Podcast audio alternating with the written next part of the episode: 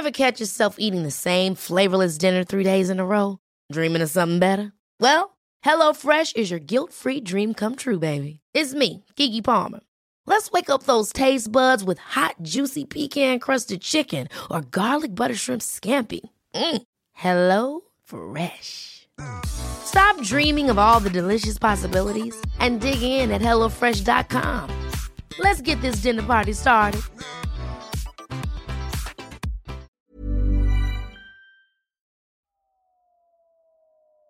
Déclic. Non masculin, moment qui détermine la compréhension d'une situation, une prise de conscience ou les deux. Salut, c'est Juliette et Sophie de 18h17 Production et vous écoutez Le Déclic. Aujourd'hui, nous recevons Mathias Benmeriem. Mathias est business developer chez OK Studio, une entreprise montpelliéraine de production vidéo. Mais il faut savoir que pour arriver à ce poste, Mathias n'a fait aucune école de commerce.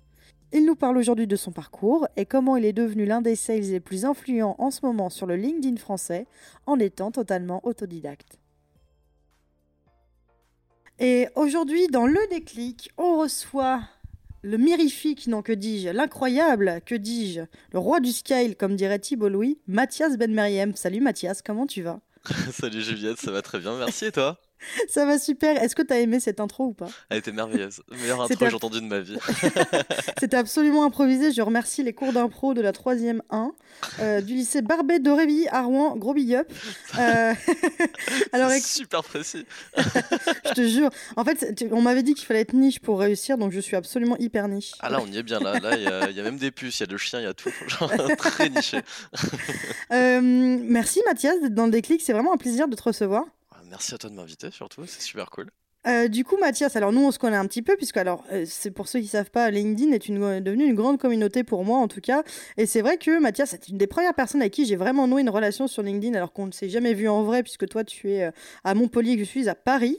mais quand on, est des créateurs de contenu, pour toi, des wannabe créateurs de contenu, puisque je n'ai pas encore un, énorme, une énorme fanbase, contrairement à toi, Mathias, il y a quand même beaucoup d'entraide et beaucoup de. Il y, a une communauté qui se crée, c'est ça qui est assez ouf, et qu'on ne soupçonne pas quand on est euh, spectateur à LinkedIn comme ce que je l'étais jusqu'à il y a quelques mois. Euh, et donc tu fais partie en fait de ces, euh, de ces créateurs très prolifiques et drôles sur LinkedIn. Et c'est comme ça un peu qu'on s'est connus avec tant de flatterie. Je sais plus où mettre. non, mais ouais, ouais c'est vrai. LinkedIn, c'est un monde merveilleux pour ça. Parce que, à dire vrai, j'ai commencé à créer du contenu en, septembre. Et je m'attendais pas à avoir un monde aussi merveilleux. Parce que moi aussi, comme toi, j'étais spectateur pendant deux ans et demi.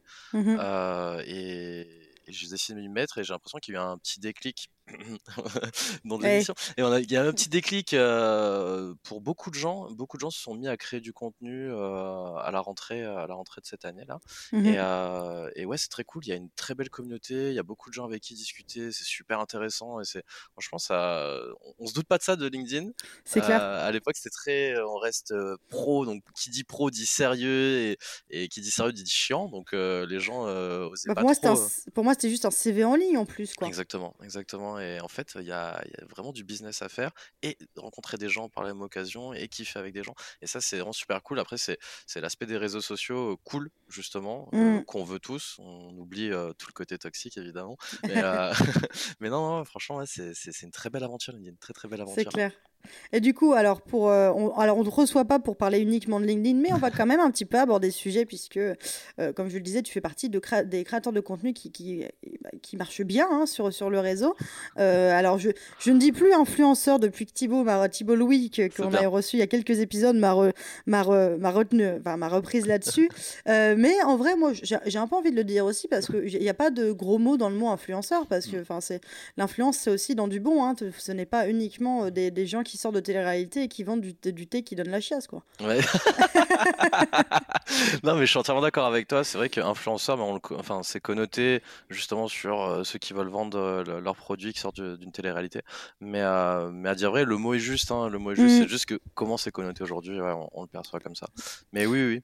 Et euh, alors du coup, euh, cette fois pour reprendre un peu le fil rouge de notre podcast, parce que sinon on va jamais en finir de digression, je, me connais. Euh, dans notre podcast, Mathias, on a l'habitude de demander un petit peu à nos invités de se présenter en amont. Donc est-ce que tu peux nous dire qui tu es et ce que tu fais dans la vie exactement? Eh bien, je suis Mathias Benmeriem, j'ai 30 ans et je suis sales chez OK Studio. OK Studio, c'est une agence de création de contenu, que ce soit vidéo, motion design, graphisme, et on travaille avec des grosses marques et c'est très cool. Alors justement, on va parler beaucoup de OK Studio parce que ça fait partie de ton, euh, de ton déclic, mais est-ce que tu peux nous parler un petit peu de ton parcours avant de finir sales, enfin de finir, d'être sales chez OK finir. on, sait, sait pas. Mais euh, oui, alors euh, mon parcours, euh, en gros, je, parle de mon enfance directement. Tu, tu peux, bien sûr. Ouais. en gros, moi, je suis fils de commerçant. toute ma vie, j'ai vécu dans les commerces de mes parents. Donc déjà tout petit, j'ai mes plus lointains souvenirs, ça se résume au restaurant de mes parents, où j'ai beaucoup discuté avec, avec les clients et j'ai appris justement à être sociable dès, tout jeune. Mmh j'ai beaucoup travaillé avec mes parents, beaucoup, beaucoup, que ce soit dans restaurant puis après boulangerie, quand j'étais mmh un peu plus vieux. j'ai une famille de gros travailleurs. C'est-à-dire de gros travailleurs, c'est-à-dire que quand ça travaillait pas au restaurant, bah, mon père il faisait de la maçonnerie pour, pour nous construire une maison et être ah bien et heureux tous ensemble. Voilà. Que j'ai toujours travaillé avec mon père, que ce soit au restaurant ou en maçonnerie ou aller couper du bois pour la cheminée dans les, dans les collines. C'était une enfance très particulière, mais très cool, très Prolifique encore, il y avait beaucoup de ah, choses. Pour le coup, pour le coup oui. Bon, quand tu es enfant, c'est vrai que tu as envie d'être un enfant, tu as envie de jouer, tu as envie de t'amuser. Euh, moi, j'avais pas trop ce luxe-là euh, quand j'étais plus jeune parce que bah, pour mes parents, ils ont toujours vécu cette vie-là, euh, une vie de mmh travail, et forcément, bah, ils voulaient entraîner leurs enfants dedans, ce qui est, ce qui est normal. Ce qui est normal, on, on éduque nos enfants comme, comme, comme on vit, mmh et, je le comprends, et on souhaite le meilleur pour eux, et on se dit qu'on leur apprend beaucoup à, travers, à travers des tâches un peu dures d'ailleurs pour un enfant. Mais, ouais, tu m'étonnes. Mais ça a été, ça a été alors, à l'époque, je le comprenais pas et ça me frustrait beaucoup parce que je voulais jouer aux jeux vidéo, je voulais voir des copains. Mais aujourd'hui, euh, j'en suis très content. Euh, j'en suis très content parce que ça me, me, sert beaucoup dans ma vie de tous les jours. Et euh, c'est là où j'ai appris à être poli, à sourire, à être à l'aise avec les gens de manière générale, à être à l'aise pour parler en public. Être un petit peu sales aussi, puisque finalement, vu qu'ils étaient eux-mêmes dans la vente, finalement, Exactement, être commerçant. Le, le, destin t'a un peu rattrapé. Quoi. Exactement. J'ai toujours été dans la vente. Bon, avant, je vendais, euh, je vendais des, des, plats ou des croissants et des baguettes, et aujourd'hui, je vends de la vidéo. C'est pas du tout. c'est pas, exactement la même activité. Ouais. pas la même activité, mais par contre, les rapports aux gens sont, sont les mm. mêmes, justement, parce que ben, on comme, comme dans tout commerce, euh, que ce soit en vidéo ou, euh, euh, ou en boulangerie, on a envie bah, que les clients soient fidèles, que les clients soient satisfaits, de bien les servir, parce que c'est un, service et ça passe avant tout par l'humain, ça passe avant bien tout sûr. Par, les bonnes ententes. Et comme j'aime bien le dire, moi, si je vais à mon boulanger du coin tous les jours, même si son pain, c'est pas le meilleur de Montpellier, c'est juste parce qu'il est sympa et parce que je m'entends bien avec lui et parce qu'il mmh. est souriant et, voilà et je vais y retourner je, serai fidèle à lui et, peu importe euh, que son pain même si son pain est pas ouf euh, c'est pas grave. C'est pas grave l'humain est génial. Bon peut-être qu'il entendra ce podcast et qu'il va se remettre vachement en question. Non, son pain est bon son pain est bon ça va. Bien mais pas top. On sur 20 et alors du coup, est-ce que toi, euh, donc tu as, grandi dans une ambiance familiale euh, très travailleuse, euh, vraiment tournée bah, vers les autres aussi, puisque tes parents étaient commerçants, mm. mais est-ce que tu t'es dirigé vers ce type d'études ou pas du tout? Alors pas du tout. Euh, pas du tout. En fait, bon, faut savoir que pour mes parents, euh, les études c'était super important. C'est-à-dire qu'ils mmh ont, ils ont justement cette image des études où euh, ils idéalisent ça parce que je suis le seul de ma famille proche à avoir le bac. et du coup, je suis le seul à être allé en études supérieures par conséquent. Et pour eux, les études, ils ont toujours vu ça comme l'Eldorado pour, pour les jeunes. Et dire, si on avait fait des études, on aurait pu faire mieux euh, enfin, dans leur tête, c'était ça. Dans leur tête, c'était mmh. ça. ils se sont dit qu'ils n'ont jamais eu l'occasion et qu'ils étaient obligés de travailler euh, très jeunes. Donc, et, euh, et moi, je voulais pas du tout, je voulais pas du tout faire les études qui m'ont qui m'ont un peu obligé à faire. Ils m'ont un peu obligé à faire du droit parce que mes parents voulaient que je sois avocat ou que sais-je. Et, et, vu que j'avais 17 ans quand j'ai eu mon bac, euh, ils voulaient pas que je quitte la maison en n'étant pas majeur. Donc du coup, ils m'ont forcé à faire un an de droit dans la fac pas loin de, pas loin de chez eux. C'était à Avignon. Euh, donc j'ai fait un endroit, autant te dire que j'ai échoué lamentablement parce que c'est pas du tout ce que je voulais faire. Moi, je m'intéressais beaucoup aux langues, euh, donc euh, je voulais faire LE anglais chinois sur Montpellier. Et c'est exactement ce que j'ai fait, ce que j'ai fait par la suite. j'ai j'ai fait j'avais déjà appris le chinois au lycée et j'adorais ah le chinois ouais j'avais j'adorais le chinois j'ai eu l'opportunité de, de d'apprendre beaucoup sur la culture et c'est une culture qui m'intriguait, enfin qui m'intrigue toujours aujourd'hui, hein, mmh. que j'adore et, et du coup j'étais pas mauvais en plus en chinois, j'avais des facilités donc. c'est fou quand bah, même. ouais, c'est parce hein. que il y en a, y a toujours des personnes qui ont des grandes facilités en langue, mais c'est plus sur des des langues pas, pas, forcément que des langues latines, mais au moins des langues qu'on peut lire un peu plus aisément. quoi. C'est, euh, c'est parce que bon, même si écrire et lire, euh, écrire et, et, parler une langue, c'est complètement différent, là on est vraiment sur, euh, sur le grand écart en termes de, ah compréhension. Ah ouais, là c'est, c'est tout l'inverse, enfin, c'est, ça n'a rien à voir avec tout ce qu'on a, même que ce c'est soit au niveau du parler. Ah ouais, c'est complètement, complètement, complètement, parce qu'il y a, il y a quatre accentuations différentes en chinois, cinq si on compte la neutre. donc du coup, en fait, toutes tes phrases sont rythmées, parce que sinon, ce que tu dis, ça ne veut pas dire la même chose en fonction du ton que, que tu mmh. emploies. Donc, euh, donc c'est, super dur, mais c'est un peu comme une musique en fait. C'est un peu comme, euh, c'est un peu chantant comme, comme langue. Et, euh, et, moi, j'ai, j'ai tout de suite kiffé, alors que je suis pas vraiment un musicien, mais j'ai tout de suite kiffé et j'y ai mis beaucoup d'efforts.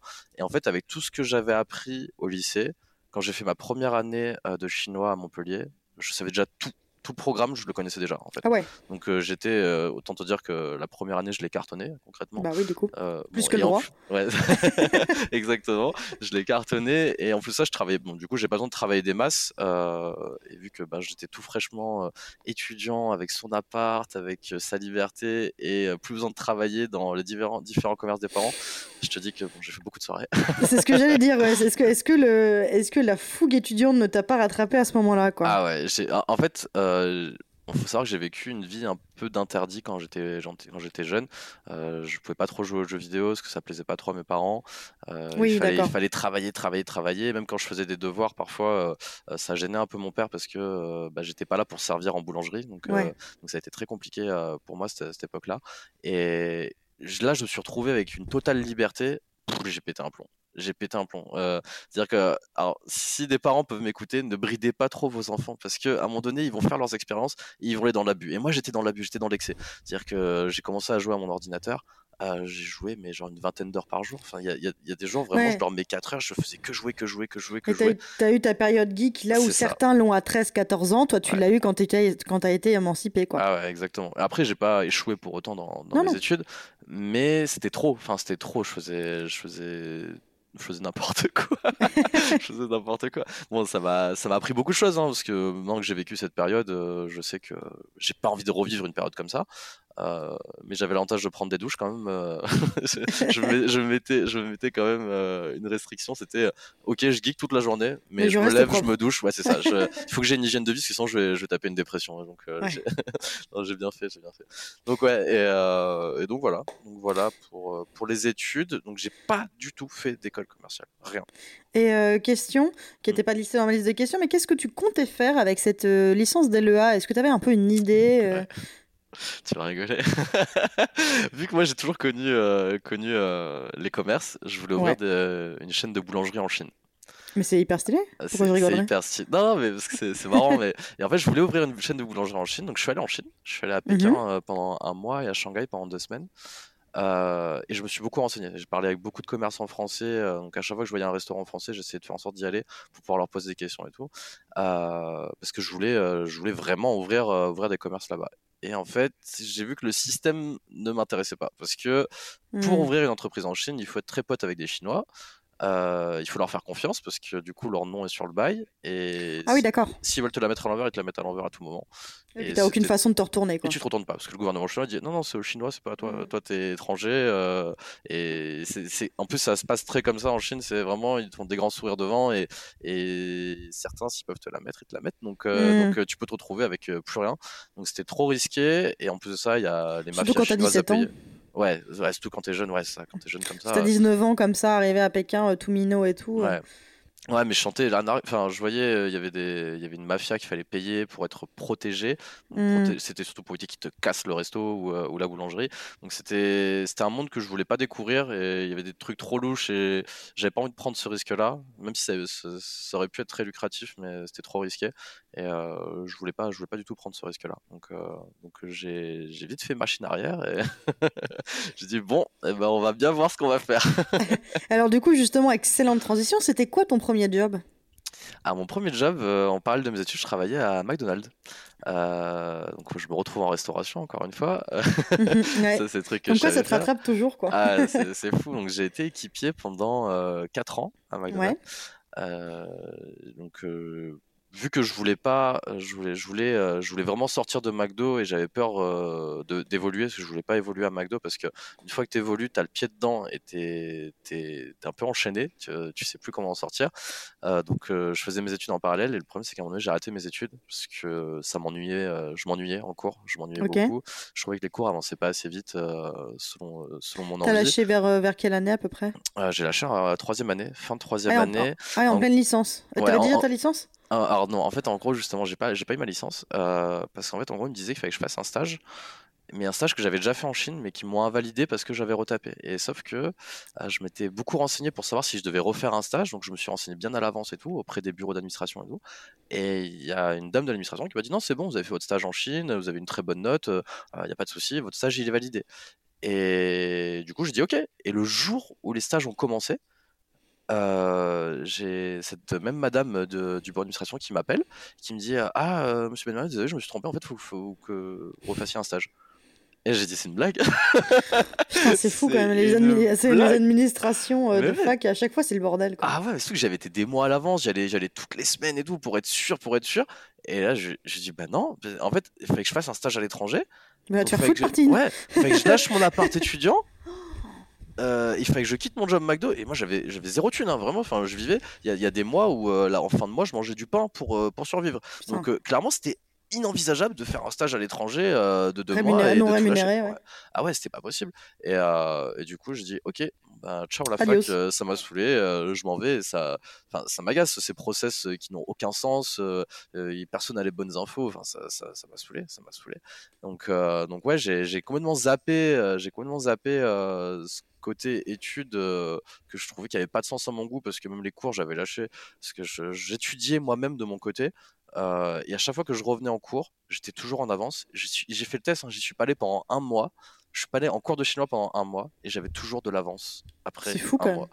Et j'avais, alors que j'avais fait ça en deux jours, tu vois, j'avais fait ce travail-là en deux jours, et je me dis c'est pas possible, c'est pas possible de rater un mois de cours et d'être toujours en avance sur le cours. Moi, ça m'agaçait, j'apprenais rien, et, et, je me disais bah la fac, le but c'est d'apprendre, c'est d'apprendre quelque chose. Mmh. Et vu que j'apprenais mieux par moi-même qu'en cours, je dis ok, ça, ça me sert à rien. Euh, si je veux apprendre, je sais que je peux le faire tout seul. Euh, vraiment, les, bon après, je sais pas si c'est ma fac euh, qui était qui était pas ouf à ce niveau-là ou si c'était certains profs. Hein, je je remets pas en doute le système, ouais. ouais. tout le système, mais mais je sais que pour moi en tout cas, c'était pas ce qu'il me fallait et pas ce dont j'avais envie. Donc, du coup, j'ai arrêté et j'ai quand même eu, malgré le fait que j'ai pas passé les partiels euh, finaux, parce que j'ai dit stop, euh, j'avais 8 de moyenne. j'avais 8 de moyenne sans passer. Les... Donc, en vrai, euh, en vrai si, si, juste j'y avais été. Enfin. ouais, t'aurais eu ton, ta licence, quoi. Ouais, mais sauf que j'avais pas le stage, donc ma licence n'était pas validée quand même. Oui, oui, donc ouais. ouais du ça revient au même, quoi. Ouais, c'est ça, ça, Et donc, t'as commencé donc, à, commencer à, bosser chez McDo. Ouais. Et tu voulais pas augmenter, mais t'as assez vite, t'as as assez vite monté de grade finalement. Exactement. Alors en fait, euh, vu que j'avais abandonné la fac, j'avais plus dans ma tête plus aucune perspective d'avenir. Vu que mes parents m'ont bourré le crâne comme quoi les études c'était important et que sans études tu faisais rien. Euh, bah du coup je me suis dit bah mon avenir c'est quoi? Il se passe quoi pour moi là? C'est quoi la suite? Et à l'époque euh, j'avais une copine avec qui je suis toujours aujourd'hui. Oh, et je me suis dit bon bah va falloir que je rentre dans la vie active. Il hein. va falloir commencer à gagner un peu d'argent parce que là j'ai aucune bah, j'ai aucune porte d'entrée euh, ou que ce soit. J'ai juste un bac. Euh, j'ai trois ans d'anglais chinois qui me, me, servent absolument à rien. je parle bien anglais, je parle un peu un peu chinois. Euh, voilà, ça me sert pas à grand chose. Et du coup, j'ai dit ok, bon bah McDo voulait que j'évolue. Du coup, j'ai dit ok, j'évolue. J'ai fait une lettre pour passer formateur, qui a un grade au-dessus d'équipier, mais dans le but de passer manager. Donc en gros, je suis resté trois mois formateur et je suis passé tout de suite après manager. donc là, grosse augmentation de salaire, grosse augmentation de, travail aussi. C'est pas, du tout, pas du tout la même sauce. Hein. Quand tu es, es, manager à McDo, c'est 10 euh, heures par jour à courir euh, tout le temps, partout, partout. Donc j'étais archi musclé. je, Alors je vais rarement au domac parce que en plus je mange pas de viande. Euh, donc de temps en temps quand j'y vais, c'est quand il y a le, petit wrap chèvre, des trucs comme ça. Mais, mais c'est vrai qu'à chaque, à chaque fois, je mets un point d'honneur à leur dire genre bon courage, quoi, parce que les, les gens sont odieux et en plus, je suppose que tu as quand même une sacrée pression. Et en plus, moi j'habite à Basse Paris Paris-Bastille. Je peux te dire que quand je vais prendre mon McDo un peu, un peu tipsy, euh, genre vers 1h du mat, etc., et qu'il y a des mecs qui leur parlent trop mal, etc., je me dis putain, mais. Oh mais je, genre, courage, quoi. Genre, vraiment, à chaque fois que j'arrive, je, je leur dis, mais genre, vraiment bon courage en les regardant dans les yeux, en mode, genre, vraiment, genre, je sais, c'est pas juste un mot, c'est vraiment un gros soutien, quoi. C'est de la ah force que je t'envoie, quoi. Mais tu sais quoi, les, les, clientes comme toi, c'est le bonheur, tu vois. Le bonheur, parce que. Non, mais c'est vrai, parce que tu te fais insulter tout le temps, euh, ils te voient en train de courir de partout euh, et tu transpires, tu es, à fond actif et ils se plaignent, ils râlent, ils t'en mettent plein la tête.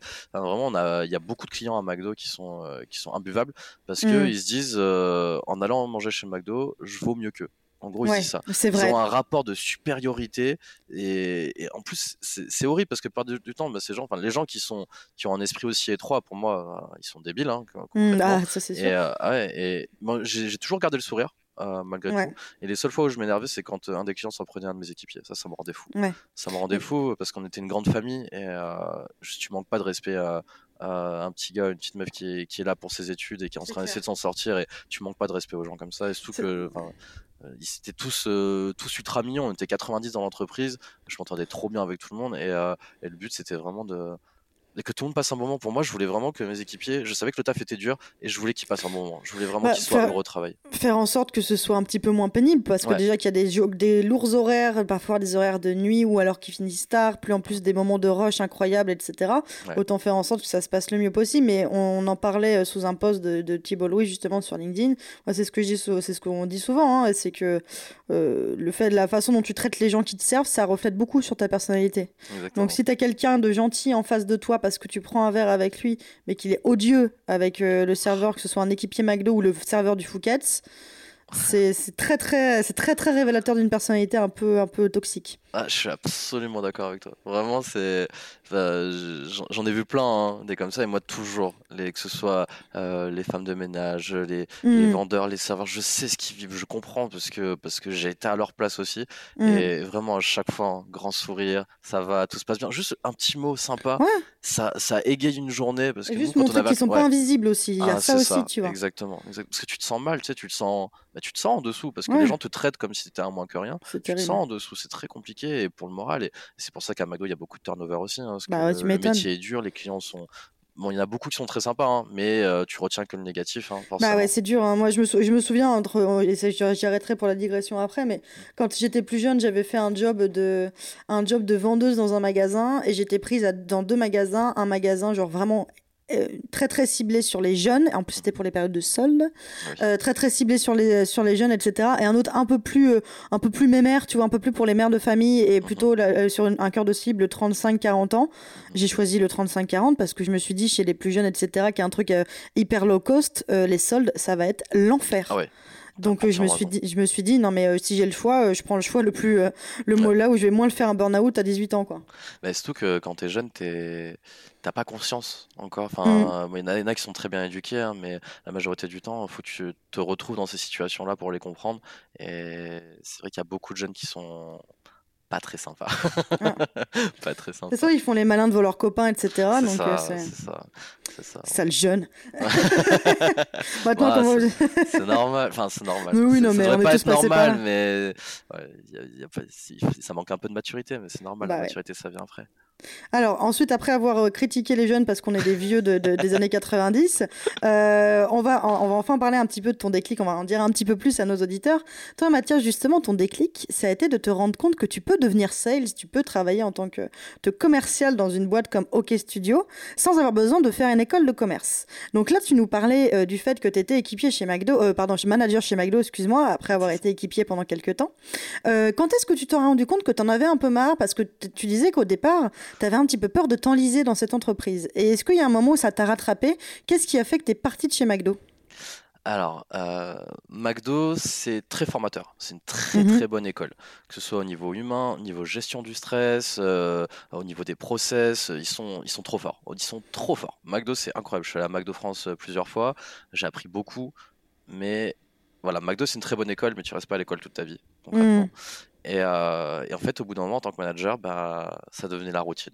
Vraiment, ça devenait la routine. Je m'ennuyais euh, parce que je gérais toutes mes tâches. Euh, c'est encore une question d'ennui, comme tu l'avais eu dans tes études, quoi. Ouais, exactement, exactement. J'avais ce problème de tout maîtriser et que les perspectives d'évolution étaient très restreintes parce qu'il y a du monde qui veut évoluer. en général, ils ont tendance à faire évoluer les plus anciens et pas les plus performants. C'est un peu le, le, problème de, de, McDo. On était dans une, dans une grosse franchise, on faisait beaucoup d'argent. Euh, mais, mais je m'ennuyais, je m'ennuyais euh, incroyablement. Et du coup, euh, un jour, il y a Cédric, Cédric et Jonathan de Hockey Studio qui sont, qui sont venus ouais. moi. Bon, ce sont des amis de très longue date, hein, ça fait plus de 10 ans que je les connais. Et ils m'ont dit, bah, non, je vais expliquer vite fait, vite fait comment ils m'ont annoncé ça. À McDo, j'étais obligé de me raser. j'ai pas le droit à la barbe. Donc du coup, je, je me Oui, pour question d'hygiène, je comprends assez.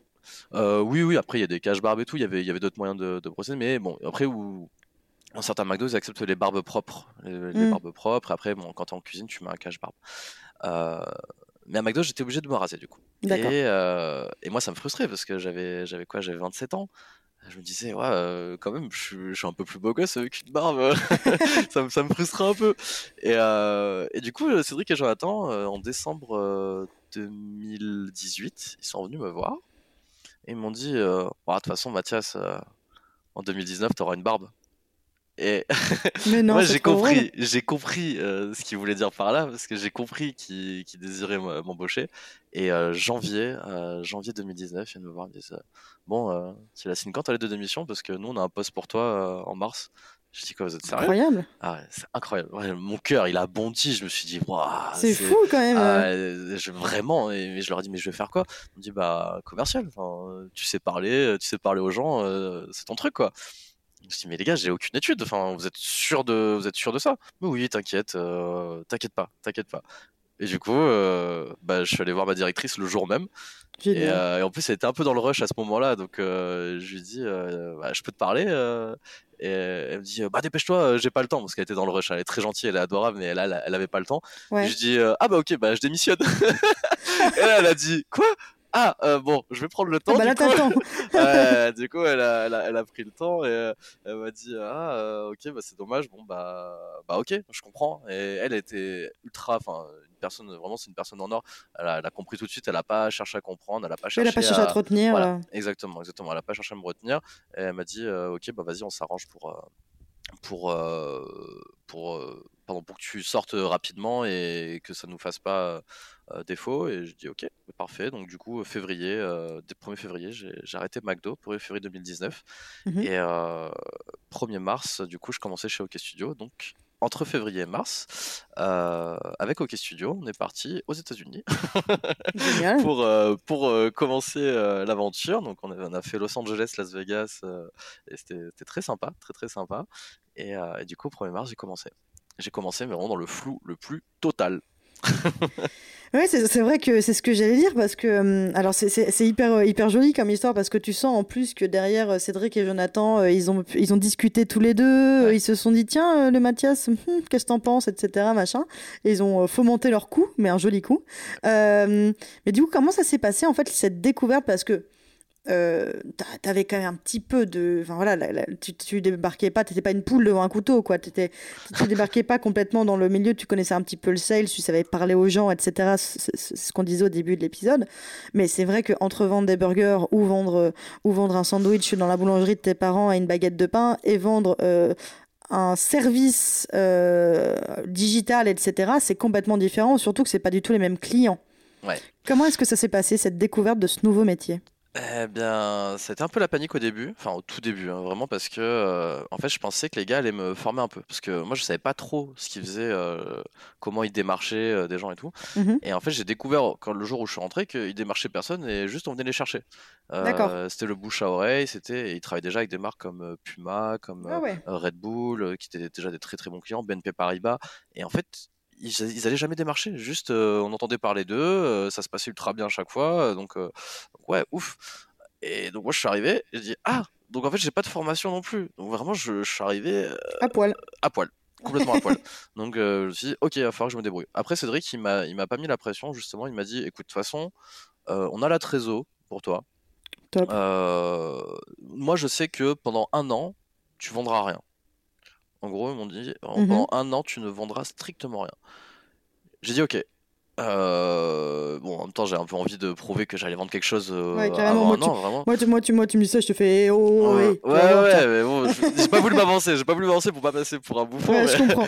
mais, mais je, serais, je, serais pas, je serais pas avec toi, ce serait pas tombé dans l'oreille d'une source, j'aurais fait tiens, tu vas voir si je vais rien vendre. Ah ouais, ah ouais, ouais c'est ça, dans ma tête, c'est ça, je t'en non, t'inquiète, t'inquiète pas, je vais, je vais vendre. Et euh, bah, dès le premier mois, j'ai vendu d'ailleurs. Très bien. Euh, donc, donc, trop cool. Euh, en gros, comment, comment j'ai fait pour apprendre, surtout, c'était ça le plus important. Comment j'ai fait pour apprendre euh, C'est qu'en fait, avant, ils avaient une agence euh, qui travaillait pour eux, qui avait des, commerciaux. Et du coup, j'ai récupéré un peu leurs documents pour étudier leurs argumentaires, pour étudier. Donc, c'était. Donc déjà, du coup, je découvrais la vidéo parce que c'était un monde que je connaissais absolument pas. Donc c'est dur de vendre un produit que tu connais pas. Bien sûr. L'avantage, c'est que c'est de la vidéo stylée.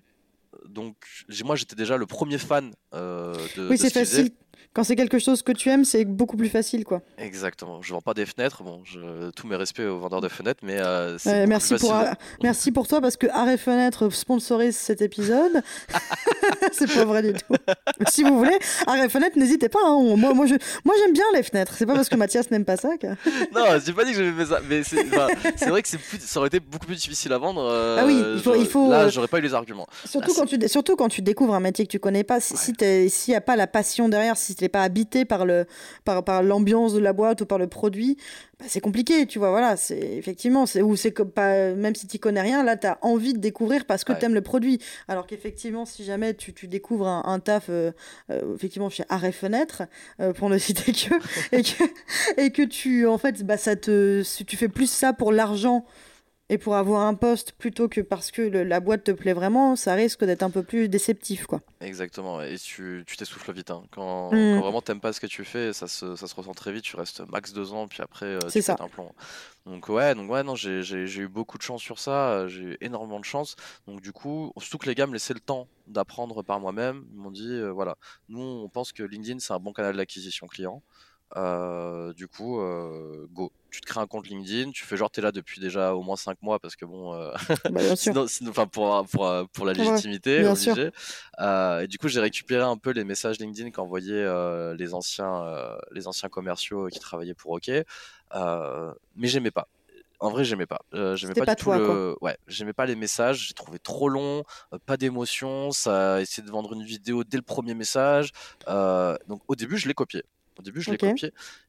Mais je me sentais relou. Quand j'allais prospecter, qu'est-ce que je me sentais relou? Donc j'ajoutais, j'ajoutais, j'ajoutais des gens à la chaîne et j'envoyais des centaines de messages par jour. Et là, c'était pas ouf du tout. cet aspect-là du métier était vraiment pas ouf et j'aimais pas ce que je faisais. Mais vu que une entreprise de commerciaux faisaient ça, je me disais, bah, qui bah, suis-je pour remettre en question le travail d'une boîte qui est spécialisée dans ça tu vois? Je suis personne mmh. pour, euh, pour, euh, pour, euh, pour les, remettre en question. Et donc, je recopiais forcément, parce que je me disais, bah, ça doit être ça qu'il faut faire. et tu vois, c'est là où ça me fait réfléchir ce que tu dis, c'est parce que c'est des réflexions que j'ai eues plusieurs fois aussi dans mon métier. Mais et là, je viens d'être touché par la, la fait de la logique, et je me dis que en fait, derrière une boîte, en fait, tu as des humains qui prennent des décisions. Donc, c'est ce qu'il faut pas oublier. C'est pas parce que c'est une boîte que toute, bonne toute décision est bonne à prendre. C'est pas parce que les process sont établis qu'ils sont forcément bons.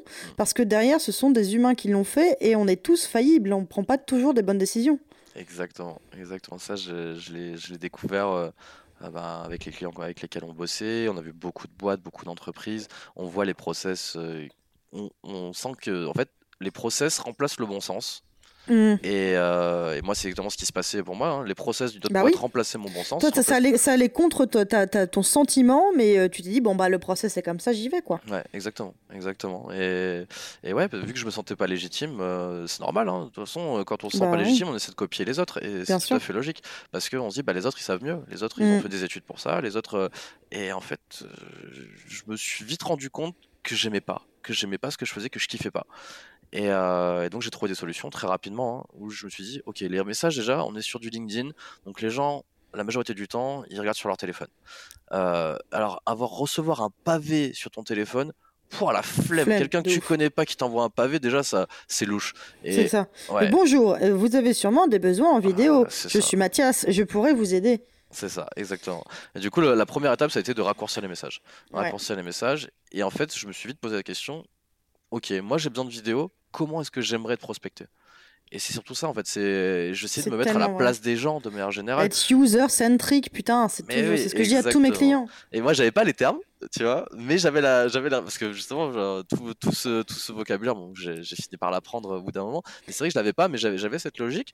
Et, euh, et c'est vrai que je me juste me remettais en question, je me disais, mais moi, quand il y a un commercial qui m'appelle et qui me balance son argumentaire, j'ai à peine dit bonjour, et ça. boum, il est parti dans un monologue et tu oses même pas le couper, juste tu perds du temps. Quel enfer, quel enfer. Et, euh, et je me suis dit, mais je veux pas être ce commercial-là, je veux pas être cette personne-là, euh, je veux être Mathias et j'ai besoin d'être Mathias. Mais j'ai mis du temps avant de réaliser que je voulais être Mathias. T'as mis combien de temps à peu près Euh, je pense que j'ai bien mis un an et demi avant de. Avant, bon, j'ai j'ai quand même vendu la première année, j'ai j'ai quand même vendu assez. euh, largement assez pour être rentable pour l'entreprise, sans compter euh, tout ce que je faisais à côté, parce que bon, vu que je parle anglais, du coup, là, mon anglais me sert parce que je fais, je fais pas mal de traductions euh, pour des grosses boîtes. Bah oui, oui. Bon, ça c'est très cool. Je vais sur les tournages. Euh, j'ai appris à cadrer du coup avec les gars, ils m'ont appris plein de trucs. C'est génial, ouais, c'est génial. Je suis, je suis sur beaucoup de tournages, j'ai beaucoup bougé, que ce soit à Le travers prochain l'Europe, déclic de Mathias, comment j'ai décidé de devenir cadreur sans avoir la formation. Mais euh, tu sais quoi Rendez-vous euh, dans trois ans. Céd- Cédric et Jonathan, ils se sont formés tout seuls. Bah bien sûr. Ils sont Ça formés tout seuls. C'est-à-dire Tu sais, moi je suis une ont- autodidacte aussi, hein, Ah, donc mais oui, euh, mais, moi mais je... on est dans le monde des autodidactes. Et les Bien autodidactes sûr. apprennent tellement plus de choses que les gens à l'école.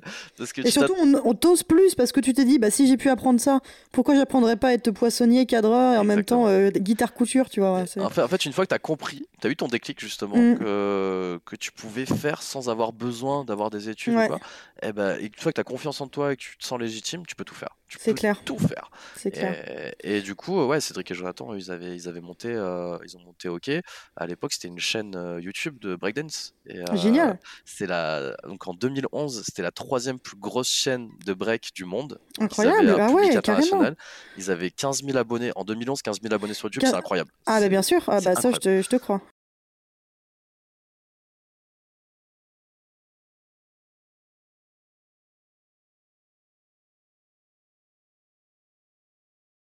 Bah ouais, du coup, bah, ils ont appris tout seuls et ils ont ils se sont fait une, une crédibilité de ouf. hein, tout le monde pensait que OK, OK, enfin c'était OK Films à l'époque.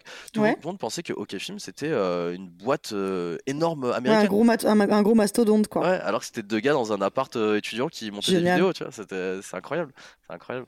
Donc ouais, donc donc du coup, j'avais pas trop de doutes sur le fait qu'être autodidacte ça fonctionnait, mais j'avais j'avais besoin de, de prendre mon envol et et euh, donc de, de pratiquer. En fait, la pratique euh, ça remplace toute toute théorie parce que bon, si clair. si t'as de la réflexion, enfin si tu réfléchis euh, tu te remets en question, tu essaies de, bouger, de faire bouger les choses, et de tester, de retester, de retester, de garder ce qui est bon, d'enlever ce, qui est moins bon. Ça demande beaucoup de temps. C'est juste que les études peuvent peut-être te faire gagner du temps sur certains, sujets. Euh, mais, euh, mais dans tous les cas, tu l'apprends. Enfin, tu finis par l'apprendre, tu finis par comprendre. Euh, parce qu'il faut faire des erreurs, il faut, se casser la gueule pour, pour comprendre pourquoi c'est bien, pourquoi c'est mal. Donc ouais, euh, donc ouais, j'ai mis du temps avant de, de me sentir légitime. Je sais plus où j'en étais, je suis désolé. Ouais, on parlait du fait que où t'as as mis un peu plus de temps à comprendre qu'en fait, il fallait que tu suives ton instinct et que tu sois toi et que tu laisses un petit peu tomber les process. Exactement. Euh, en gros, bah justement, c'est là où j'ai commencé à tester, à faire différents tests, à me dire, Hmm, j'aime pas, j'aime pas cette façon de travailler, j'aime pas ces process, j'aime pas, euh, c'est pas moi, c'est pas moi, Ouais. et, et ça me jette parce que vu que c'est pas moi, vu que je joue un rôle, eh bah du coup, je le gère pas ce rôle parce que je gère mieux le rôle de Mathias parce que Mm. ça c'est ce que je suis, euh, plutôt que le rôle du commercial euh, requin qui, est- qui Mm. est- alors que moi je suis pas un requin, j'ai pas, j'ai pas du tout envie de ça. Donc, euh, donc ouais, donc j'ai j'ai commencé à faire différents tests, à changer, euh, à changer ma manière de parler, à parler beaucoup plus naturellement, à proposer plus de calls, parce qu'au début j'étais un peu effrayé des calls alors que je savais parler aux gens, mais c'est juste Ouais. que vu que je devais jouer un rôle, euh, j'étais pas à l'aise du tout au téléphone, Ouais. j'étais pas du tout à l'aise. Et au moment où j'ai commencé à prendre le rôle de Mathias, bah, l'école ça coulait tout seul. Et, Ouais, bah, et aussi au fur et à mesure, à force de travailler avec les gars, euh, bah, je, sais, je savais exactement parler de la vidéo, du ça. motion design, du... enfin tu vois, je savais tout. Oui, c'est là où faut pas oublier, effectivement, c'est qu'à la fois, tu as appris à être toi-même et tu as aussi appris de plus en plus à t'imprégner du produit OK Studio. Exactement, exactement. Ouais, donc euh, donc euh, c'est, bah, c'était parfait quoi. C'était parfait. Parce qu'en fait, le fait de bouger avec eux en tournage, ça m'a fait beaucoup euh, prendre en Ah ouais. maturité aussi. Ça m'étonne pas. Tu vois, genre, enfin, on, est, on, a, on, a, vraiment fait le tour de la France, on a fait plusieurs pays en Europe et tout. Génial. D'ailleurs, en mars 2020, donc attention au Covid, début du Covid, on était dans, dans, une usine de costumes avec Cédric en Roumanie pendant une semaine. On, a, on a travaillé là-bas, donc c'était génial, hein, c'était vraiment super intéressant. mais on a chopé le Covid là-bas. Donc, du ah, coup, sur le retour, dans les trajets, sur le retour, on l'a chopé. Et quand on est rentré en France, un jour plus tard, ils annonçaient le premier confinement. Ouais, et puis en plus à cette époque-là, on savait pas trop. Euh, ça. on avait peur, de, on, avait peur de cette maladie. On savait pas à quel point c'était mortel ou pas, tu vois. Enfin, moi qui suis asthmatique, on avait flippé avec ah, mon mec. On se, disait, on se disait, on se disait, mais euh, est-ce qu'on reste à Paris Est-ce qu'on va se confiner ailleurs euh, Du coup, on s'est dit, mais on reste à Paris parce que un, il y a le chat, deux, il y a les plantes, et, et, et, trois, avec mon mec, on se disait, bah en fait, comme on savait pas à quel point c'était dangereux ou pas quand tu étais plus jeune, etc. On s'est dit, bah il vaut mieux qu'on soit à Paris où il y a des hôpitaux, quoi. Mhm. Ouais, clairement. Ouais, bah, oui, je comprends tout à fait euh, la réflexion, elle est logique. Elle est logique, mais le truc, c'est que le confinement, on sait pas combien de temps ça allait durer, tu vois. Et, euh, oh, ça a été. Euh, ça a été incroyable. Quelle drôle de période, putain. Ah c'est... Quand il repense, les apéros visio, plus jamais je vais faire ça de ma vie, mec. Genre, Fini, mais genre plus jamais je referais ça de ma vie. C'était à la fois à la fois une bulle d'air, mais à la fois terrible quand tu repenses en arrière. Ah, c'est d'une tristesse. Ah oh. le, monde s'est arrêté pendant deux mois et c'est incroyable. Ah, d'un côté, c'est historique. Et le fait de vivre un moment d'histoire comme ça, parce que tu en es conscient, tu vois que c'est un moment mmh. d'histoire. Surtout à notre âge, ouais, ouais. Ouais, c'est incroyable. Euh, c'est pas forcément dans le bon sens, tu vois, mais c'est quand même assez excitant de te dire, ok, là il y a le monde qui s'est arrêté pendant deux mois. On, est, on va raconter ça à nos gamins, quoi. Ah ouais, c'est ça, exactement. C'est ça, souvenir qu'on aura toute notre vie, tu vois, c'est incroyable. Et, euh, ça, bah, nous, du coup, on a arrêté de travailler forcément, euh, bah oui. parce que bah, c'était le, le, flou le plus total. pendant deux mois, on a arrêté de travailler. Bon, moi, j'ai bien joué pendant deux mois, concrètement. T'as retourné à tes 17 ans. ah ouais, là concrètement, ouais, c'était ouais, des douches quand même 15 heures par jour. Ouais, oui, bien sûr, bien sûr. Je me douchais, j'étais mon appart, j'étais clean, hein, j'étais bien bon, c'était juste, j'étais un peu inquiet pour la boîte, forcément. Euh, bon, faut savoir que depuis que, depuis que, la boîte a toujours monté en chiffre d'affaires. Elle n'a jamais stagné ou baissé. Elle a toujours monté et euh, c'est un 20% constant euh, tous les ans. Donc, euh, et là, il va un peu plus cette année d'ailleurs. Mais euh, du coup, c'est c'est incroyable parce que enfin, on, voit, on voit l'évolution en même temps de, euh, de, la boîte à travers à travers le CA, hein, forcément. Bah, bien sûr. Et on voit nos performances à tous qui augmentent tout le temps. là, on a recruté une cinquième personne d'ailleurs. Génial. Donc, ouais, ouais, c'est cool, c'est très cool. Et, et du coup, donc 2020-2021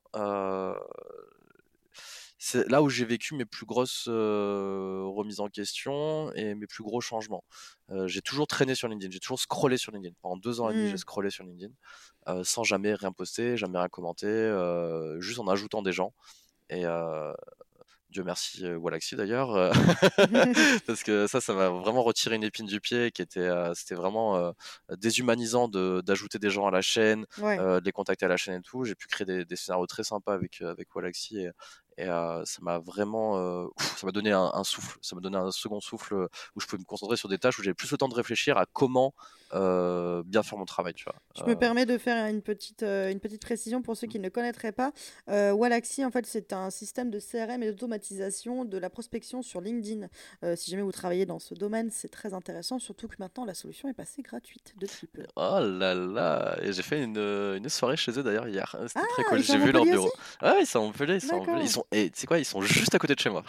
c'est fou parce que Montpellier, c'est vrai que c'est une grosse. Euh, ça commence à prendre, ouais. Bah, ça... Ça, a toujours été une ville de start-up, mais là, de plus en plus, surtout, avec le... Bah, surtout depuis le Covid, où en fait, on a compris que c'était pas obligatoire d'être à Paris pour, euh, pour avoir des deals, quoi. Exactement. Mais, euh, mais effectivement, ouais, il y a beaucoup de. Bon, bref, on fait pas mal de digressions, excuse-moi. C'est pas ça me va. Ah ouais, non, moi aussi, carrément. Mais, et leurs bureaux sont incroyables. Hein. Si jamais tu passes par Montpellier, il faut aller les voir parce que c'est une, une, vraie jungle. Ils ont, ils ont mis des plantes de partout. Il y a une grosse piscine à boules. Il y, a, y a une salle chill et tout avec un gros filet pour se poser euh, ah, au-dessus. enfin, c'est incroyable ça. Et puis même c'est une grande famille, euh, tout le monde a le smile, hein. tout le monde a le smile, ils sont tous super heureux là-bas. Hein. Vraiment euh, big up à Amandine d'ailleurs qui, qui a mon, contact chez Walaxy, qui est devenue ma pote et avec qui je m'entends extrêmement bien. Donc ouais. et du coup, ouais, désolé, je, je on part un peu dans tous les sens, mais on va y arriver. bah ouais, non, mais tu sais, moi, c'est ce que, c'est ce que je t'avais dit, hein, c'est que c'est le déclic, c'est avant tout une discussion. Et puis avec, avec Sophie, on, est, on est surtout, on met un point d'honneur, bah, tu vois, se permettre des digressions, c'est nous. Enfin, avec c'est nous. C'est tu vois, tu parlais du fait que c'était important d'être soi-même. Bah nous, c'est pareil sur le podcast. Euh, on, aime bien discuter avec euh, avec nos différents invités. On aime bien aussi donner notre avis de temps en temps, etc. Et, euh, et tu vois là, euh, moi sur mes questions qui sont listées, il y en a plein auxquelles tu as répondu pendant qu'on discutait. Donc finalement, on n'est pas, pas si loin que ça du sujet. C'est vrai, c'est vrai. Non, mais c'est beaucoup, c'est beaucoup mieux comme ça dans tous les cas, plutôt qu'un format interview euh, euh, classique où euh, là, là, il y a des vrais échanges et mmh. je, préfère ça. Et, et du coup, alors, on en était. Donc, tu arrives en 2021 et là, 2022, comment ça se, comment ça s'augure chez OK? Alors, en gros, en fait, en fait, avant ça, donc en gros, j'ai eu un, un vrai, un vrai déclic, enfin, qui a confirmé le, le déclic. Donc déjà, j'ai toujours vendu largement assez pour, euh, pour euh, être rentable euh, dans l'entreprise, sans compter tout ce que je faisais à côté pour OK, ce qui était beaucoup, vraiment. Et c'était un, c'est un kiff de travailler avec OK parce que on a une équipe de, on a une équipe de dingue, vraiment, on est que des potes et, et c'est merveilleux. Vraiment, c'est merveilleux. franchement, les, les gars sont, sont, super cool avec nous. Il n'y a, y a, pas cette relation employeur-employé, tu vois? Il y a vraiment une relation, on est tous sur un pied d'égalité, on partage tous la boîte, on veut tous la faire grandir. Enfin, il y, a, mmh. y, a, une vraie motivation, c'est trop cool. Et en gros, ce qui s'est passé, c'est que c'est qu'à un moment donné, je me suis demandé qu'est-ce que je vaux? Qu'est-ce que je vaux en tant que commercial? Aujourd'hui après plus de deux ans de bon loyer service pour OK mmh. est-ce que est-ce que je suis un bon commercial quoi? Est-ce que je suis un bon commercial? Oui, parce qu'en plus, tu t'as, été lâché dans le grand bain euh, tout seul, tu t'es formé un peu tout seul aussi, euh, euh, n'oublions pas que tu es autodidacte, donc même si, tu, en, voyant, en étant autodidacte, c'est en voyant que tu, que tu sais faire, que tu arrives à avoir un petit peu plus de, confiance en soi, mmh tu as quand même parfois un petit syndrome de l'imposteur qui peut popper, quoi. donc je comprends que tu as eu une, une petite réflexion à ce moment-là. Exactement. Et je découvrais Thibault Louis en plus à, ce mmh. moment-là. Euh, je m'entendais bien avec lui. En... je m'entends toujours bien avec lui. Euh, et euh, c'était trop cool de le voir. Enfin, je l'ai vu à ses débuts. Mmh. On, se parlait beaucoup. ultra sympa, ultra ouvert. Et lui m'a donné envie. Il m'a donné envie en fait de d'évoluer. Et du coup, j'avais compris que pour évoluer, j'avais besoin d'être légitime et de me sentir légitime surtout. Mmh. Au-delà d'être légitime, c'est de me sentir légitime. Parce qu'une fois que tu te sens légitime, tu l'es aux yeux des gens. mmh. C'est le rapport qui change. Et du coup, qu'est-ce que j'ai fait? J'ai postulé dans, euh, dans en tant que commercial dans une autre grosse boîte vidéo, mais une très grosse boîte vidéo. Et, euh, et dans le but de décrocher un entretien, de savoir si c'est bien ce que je vaux ou euh, enfin de, mmh. de comprendre. Donc j'ai parlé avec le CEO. De voir un petit peu où est-ce que tu veux sur le marché aussi. Exactement, exactement. Donc j'ai parlé avec, avec le CEO de, de, la boîte en question. en gros, j'ai envoyé un mail où je lui ai dit Hello, j'ai vu qu'il y a quelques mois tu recherchais un commercial. je sais pas si c'est toujours le cas, mais c'est toujours d'actu. bah, bah faut, faut, faut qu'on en parle quoi. Mmh. Et je joins pas de CV à ce mail. si tu veux savoir qui je suis, appelle-moi. en gros, j'ai écrit ça. Et c'est cool. En vrai, c'était cool. Et du il a kiffé. Il a kiffé, il m'a directement envoyé un message. On, s'est eu en call euh, une semaine plus tard. On a parlé pendant plus d'une heure. Pendant plus d'une heure, dès qu'il me disait un truc, euh, je répondais. Je, m'entendais très bien avec lui. C'était super cool. C'était super cool, vraiment. Euh, non, c'était trop cool. Enfin, notre conversation, il, me posait plein de questions donc sur mon métier, comment je fonctionnais. J'étais complètement honnête avec lui. Je lui ai dit d'où je venais, que j'avais pas fait d'école, que je faisais ça en autodidacte, blablabla. Je, je lui ai tout dit. J'étais complètement honnête. Il fallait que je sois transparent parce que j'avais besoin de savoir. Et, au bout d'un moment, il me dit bah écoute, bah, moi je suis chaud et en fait je m'attendais pas à ça tu vois. Ouais, pas je m'attendais que tu écoute j'ai d'autres gens à voir ouais c'est ça c'est ça. Je m'attendais pas à ça. Et du coup je dis ok euh, d'accord et du coup tu me proposes quoi voilà. Et il m'a proposé un bon salaire un très bon salaire, mmh bien mieux que, que ce que j'avais. Euh, c'est vrai que sur le coup, ça m'a, mon cœur s'est arrêté. Je me suis dit, mais non, quoi? Je, je m'attendais pas du tout. Il m'a dit, écoute, euh, écoute, ça fait des mois que je cherche un commercial.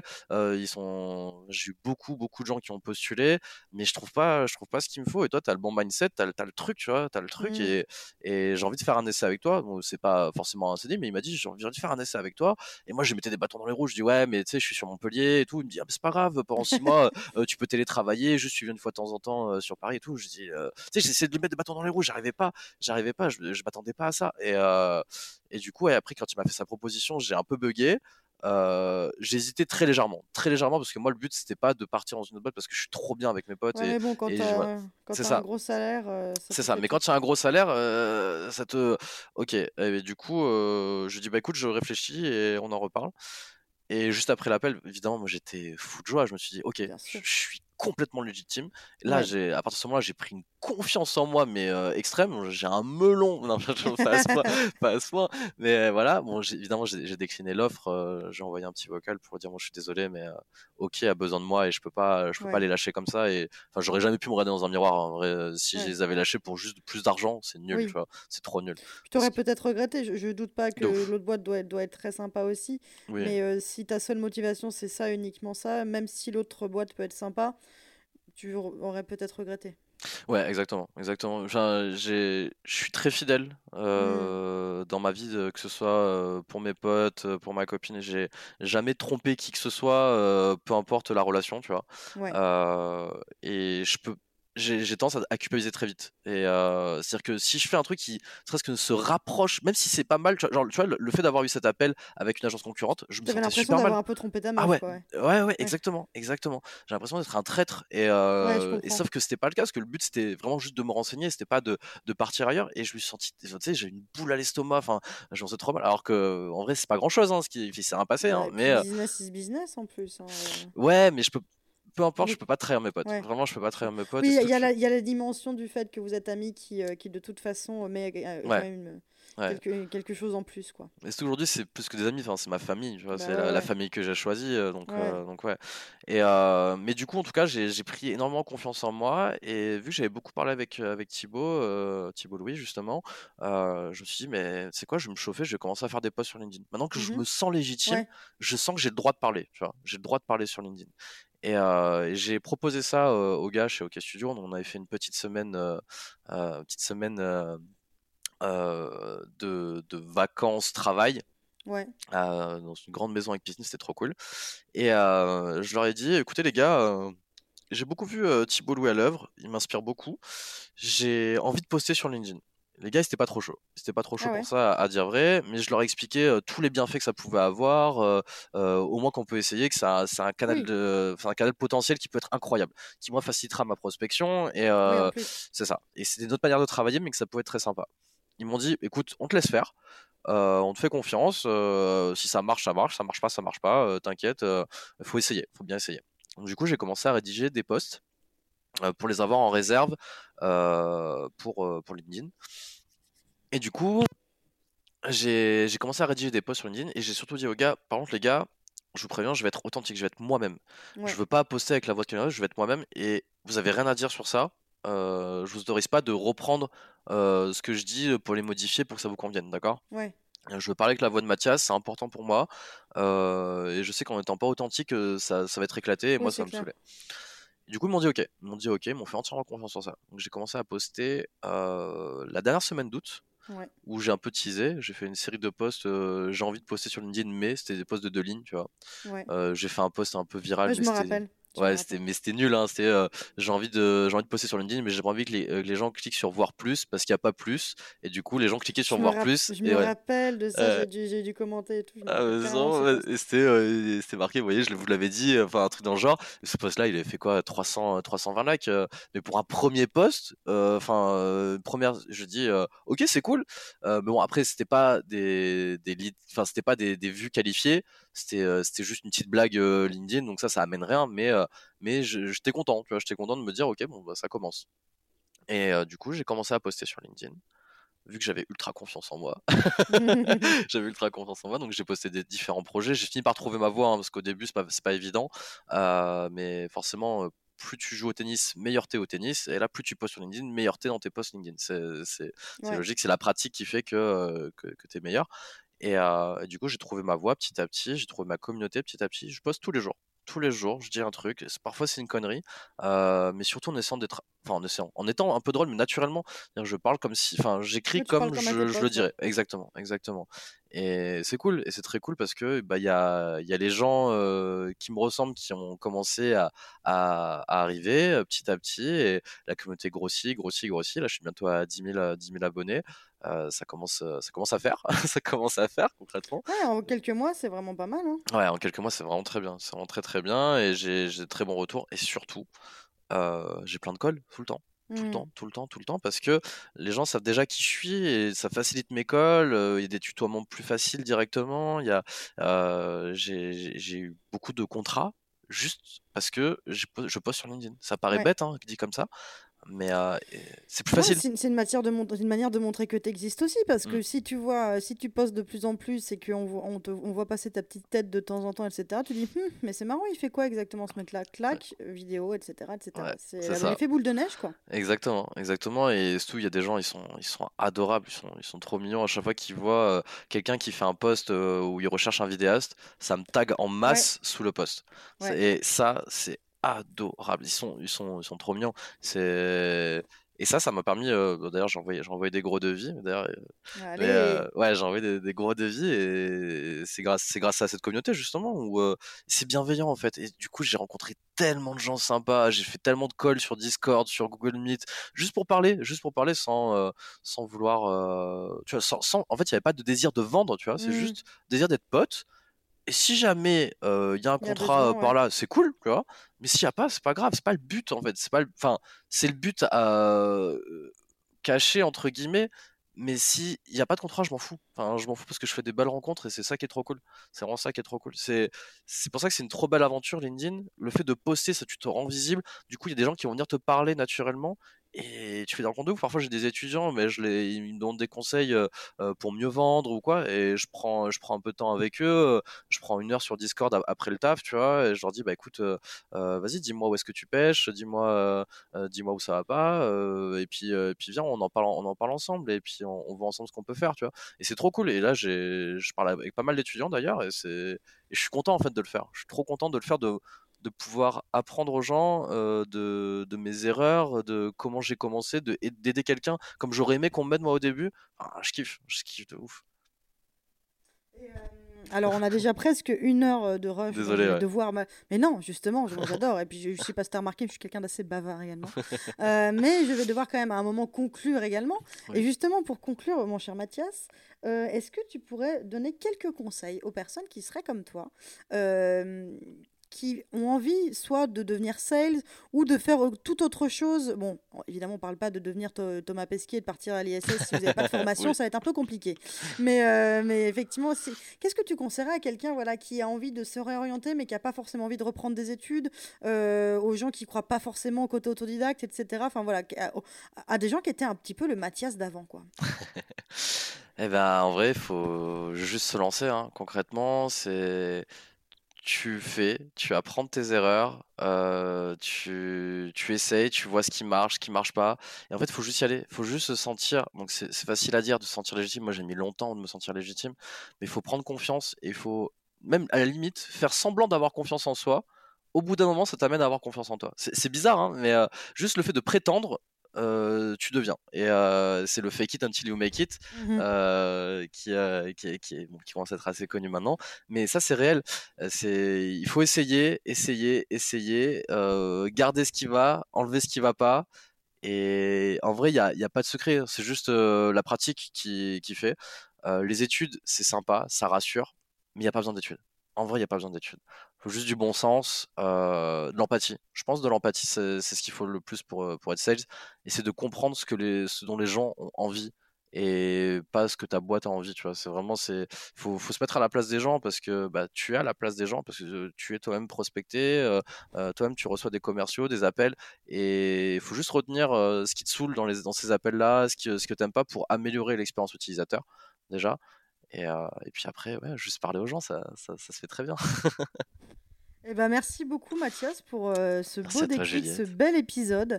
C'était vraiment top. Euh, ça aurait pu durer deux heures, ça nous aurait pas dérangé. De ouf. Euh, mais à refaire du coup, ou même on, on, alors on fera pas un apéro visio parce que je t'ai dit je voudrais jamais refaire ça. Mais c'est les, jours où tu es de passage sur Paris ou si un jour je suis de passage à Montpellier, eh ben, t'hésites surtout pas et on, se, on se, fait ça en, en face d'une bière.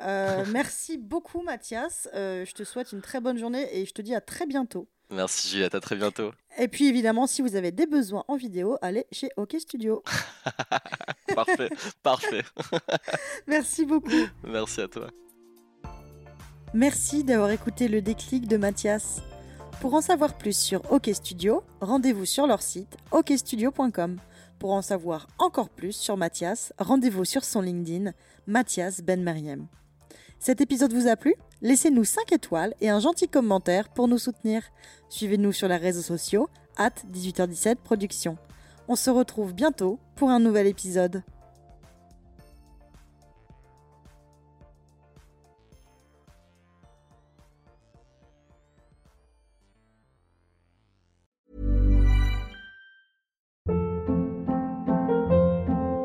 Hold up. What was that? Boring. No flavor. That was as bad as those leftovers you ate all week. Kiki Palmer here, and it's time to say hello to something fresh and guilt-free. Hello Fresh. Jazz up dinner with pecan-crusted chicken or garlic butter shrimp scampi. Now that's music to my mouth. Hello Fresh. Let's get this dinner party started. Discover all the delicious possibilities at hellofresh.com.